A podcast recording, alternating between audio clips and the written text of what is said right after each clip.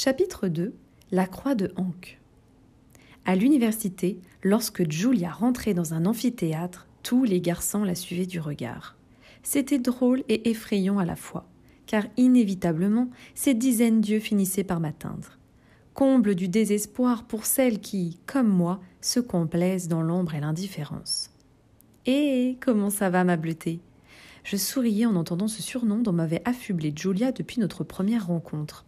Elle m'avait alors expliqué qu'elle aimait associer des couleurs aux gens qu'elle rencontrait. Salut, Jules, soupirai-je. Ça irait beaucoup mieux s'ils arrêtaient de nous fixer. Quoi? me dit-elle en se retournant. Mais qu'est-ce que vous voulez? Cinq garçons se détournèrent aussitôt. Heureusement, elle n'avait pas sa langue dans sa poche, un autre trait de sa personnalité que j'appréciais beaucoup.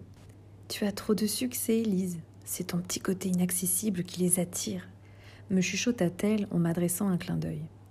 Je soupirai à nouveau en levant les yeux au ciel, ce qui la fit rire. Ça te dit qu'on aille faire un peu les magasins après les cours? Elle savait bien que le shopping était ma définition du mot torture. Rester collé à tous ces gens excédés était pour moi un véritable supplice.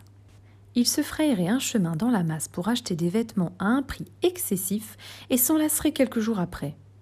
Mais Julia ne perdait jamais espoir et me reposait la même question toutes les semaines. Jules, tu sais bien que. tentai-je de dire vainement. Interdiction de me dire non. Ça fait un mois que je te supplie pour y aller et t'aider à trouver ton style, car porter ces. comment Ces tissus sans forme, c'est juste plus possible, Lise. Tu ne te rends pas compte du potentiel que tu as avec ta beauté mystérieuse. Ma beauté mystérieuse Tu plaisantes La reprit Jean Mesclafon. Tu n'as pas vu comme les garçons te regardent Tu es splendide avec ta crinière brillante, tes grands yeux de chat et ta bouche pulpeuse. Devenue rouge pivoine en quelques secondes, je lui assénai un coup de cahier pour qu'elle s'arrête. Bon, bon, d'accord, d'accord, s'écria-t-elle avant d'ajouter. Mais je n'en pense pas moins. Tu ne dois pas te regarder souvent dans un miroir. Devant ma nouvelle menace, elle leva les bras pour se protéger en rigolant. Julia était une persévérante, et je la connaissais suffisamment pour savoir qu'elle ne s'arrêterait qu'une fois mon accord obtenu. Allez, on va faire les boutiques, s'il te plaît, me supplia-t-elle. Julia utilisa sa dernière carte en me toisant de ses yeux implorants. Après nous être fixés plusieurs secondes pour savoir laquelle craquerait en premier, nous finîmes par exploser de rire, ce qu'elle prit, à mon grand désespoir, pour une réponse positive.